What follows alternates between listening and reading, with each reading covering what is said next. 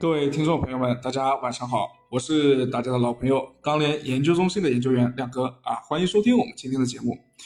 昨天啊，说到邯郸出政策，措辞偏谨慎啊，而且经过我们今天的估算呢，实际影响量也确实不大。但是呢，亮哥错判了一点，就是在这个当前啊有预期主导，而且炒作氛围比较浓厚的市场环境中呢，非理性文的成分太多了。不过需要注意的是。市场可能会炒作一时啊，最终还是要回归基本面的，炒一把就走的可能性也是存在的。那首先有请我们这个建筑钢材分析师吴建华为我们分享一下今天建筑钢材市场的情况。好的，主持人，今日国内建筑钢材价格全面上涨为主，现主要城市螺纹钢均价五千一百一十五，较上个交易日上涨二十三元每吨；MyCL 螺钢价格指数五千一百一十七，较上个交易日涨二十六。具体来看的话，早盘期货震荡趋强，上午国内多数地区建筑钢材价格上涨为主。从市场成交情况来看，环保限产及钢厂助推，现货市场交投氛围尚可。节前市场备货情绪浓，但高位成交表现一般。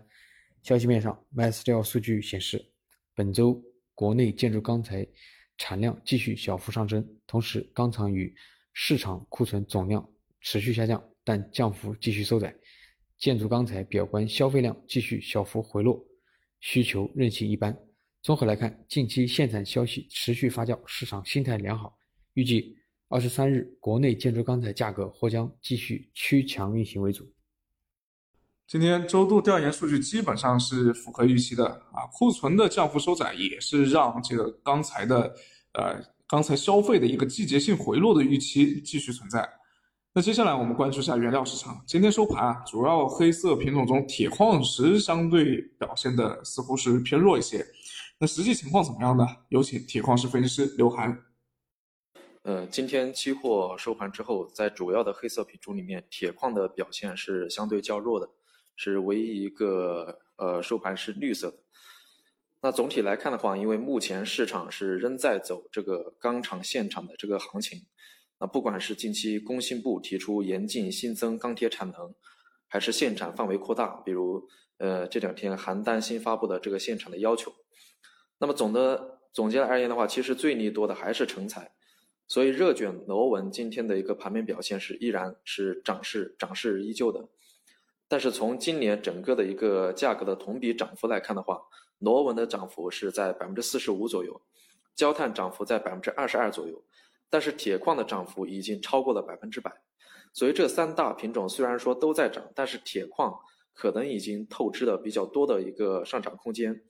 加上铁矿本身的一个基本面近期也没有明显的利多因素支撑，那尤其是考虑到五月之后这个供应的压力马上到来，所以继续多矿的这个动力是在减弱的。感谢刘涵啊，前期焦炭价格打压的很快，昨天熊超也说焦化厂在准备提涨。那今天关于焦炭提涨有什么消息吗？有请美焦分析师熊超。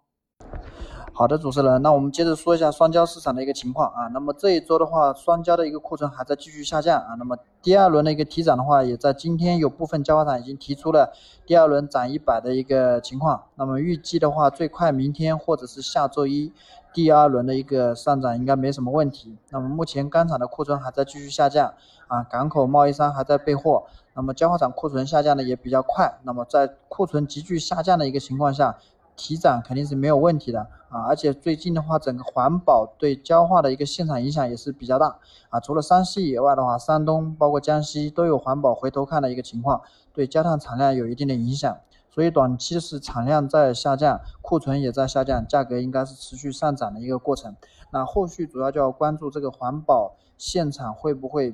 范围扩大或者说加强的一个情况，所以要留意一下环保的一个动态。那焦煤这边的话，短期来看应该还是需求比较旺盛的啊，下游的一个补库啊，包括这个供应还是前期我们说的受环那个安全检查，包括这个超产限制的一个影响啊，那么整个焦煤的供应略微偏紧啊，价格的话还在持续的上涨，短期的话双焦市场应该是均偏强震荡为主吧。谢谢各位分析师啊！近期价格的走势，亮哥之前也在说啊，当前是这个消费支撑的行情，但是大家也要清楚，政策对预期的影响依然非常大。就比如昨天邯郸出的限产政策，理性分析下来呢，实际影响并不大。但是市场会认为这个实际影响大不大不重要，重要的是环保限产的范围可能要进一步扩大了，所以昨天又拉啊，今天又拉了一波上去。那昨天传播行业的那位朋友说，采购价格又涨了啊，确实当前可能是最艰最难熬的阶段。